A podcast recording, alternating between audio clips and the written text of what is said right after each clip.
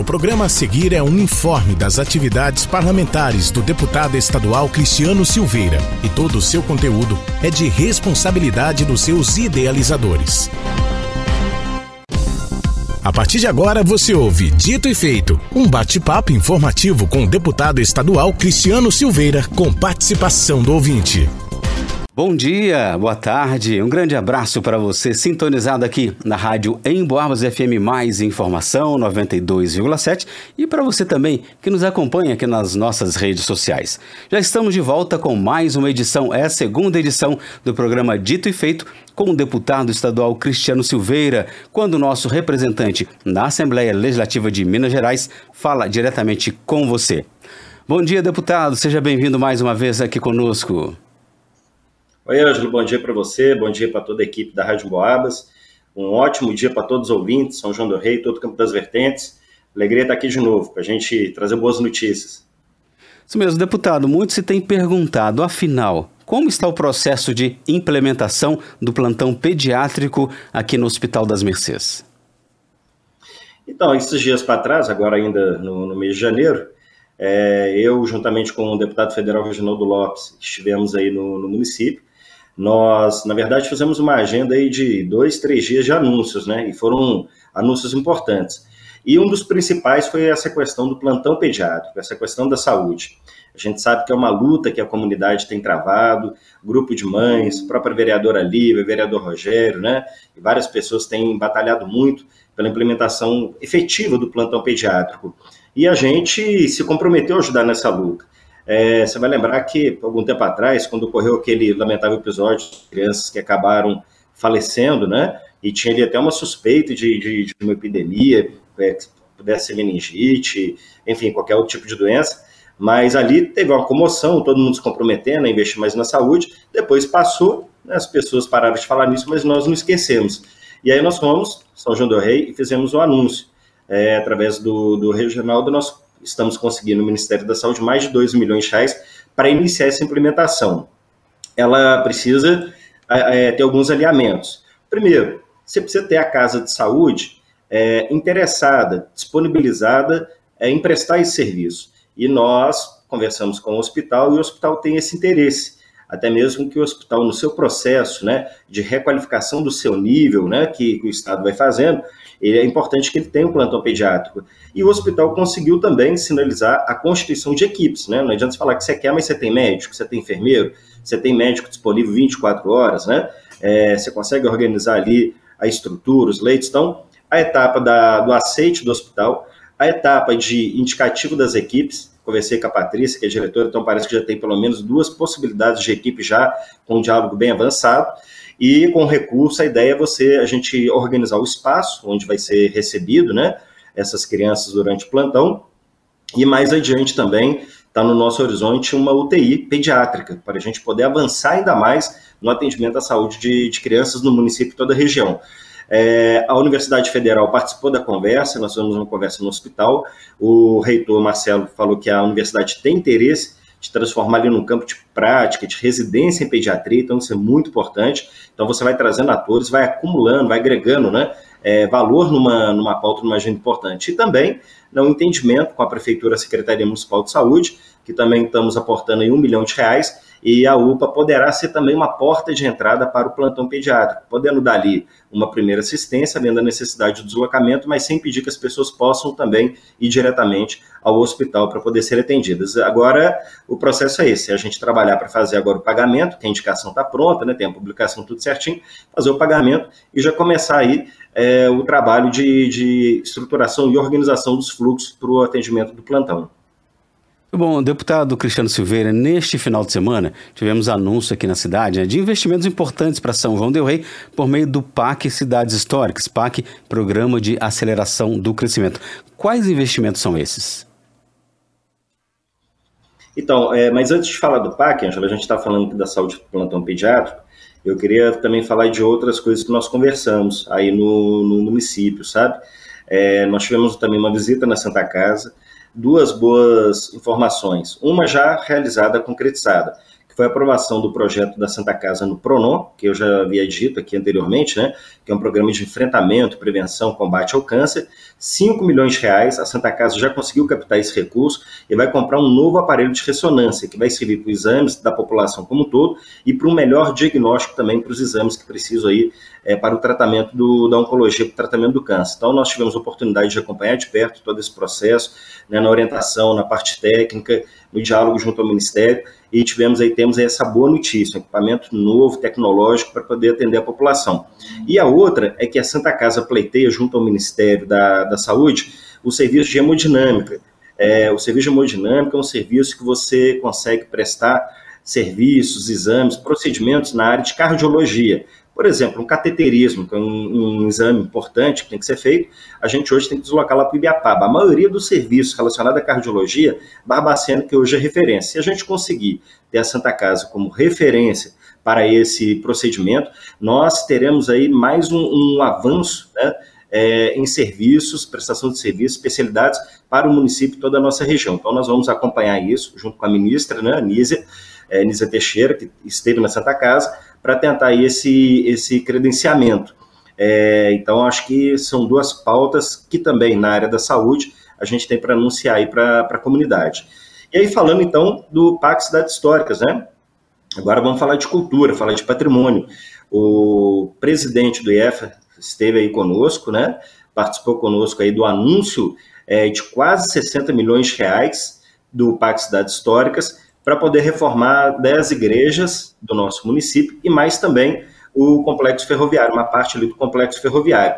Por que, que isso é importante? A gente sabe que as igrejas são um patrimônio histórico tombado, né, desde o século XVIII, século XIX, e a gente tem ali é, tanto um patrimônio que pertence à igreja, mas também a comunidade cristã, a comunidade são joanense, né, onde as pessoas vão lá para poder exercer a sua fé, e sem dizer que tem também um outro resultado, um outro efeito da presença de um arquivo tão importante do ponto de vista histórico, cultural, né, que é a, o chamado turismo religioso. Lá mesmo, quando a gente fazia visita lá na Matriz do Pilar, nós vimos grupo de turistas acompanhado dos guias fazendo a visita na igreja. Né? E a gente vai ter inicialmente, das dez igrejas, duas já em processo mais avançado é, de projeto e processo licitatório, que será a Matriz do Pilar e será também a Igreja do Rosário. Então essas duas já estão mais adiantadas e as outras oito, elas estarão aí no decorrer do processo para receber recursos. O, o investimento em cultura, em patrimônio, ele foi paralisado. Vocês vão lembrar que quando o Dilma era presidente, nós anunciamos o Pacto Cidades Históricas aí na cidade.